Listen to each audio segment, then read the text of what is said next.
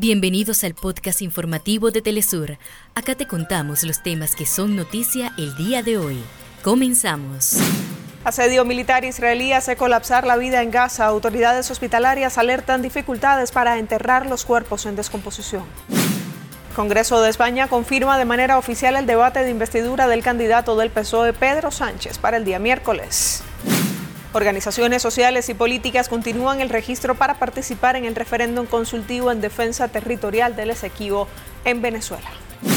Candidato presidencial de Unión por la Patria en Argentina, Sergio Massa defendió la política exterior orientada a favorecer las exportaciones, así como la relación con Brasil y China.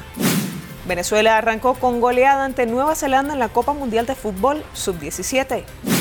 Honduras expone la narrativa literaria durante su participación en la Feria Internacional del Libro de Venezuela Filben 2023. Hasta acá nuestros titulares. Para más información recuerda que puedes ingresar a www.telesurtv.net.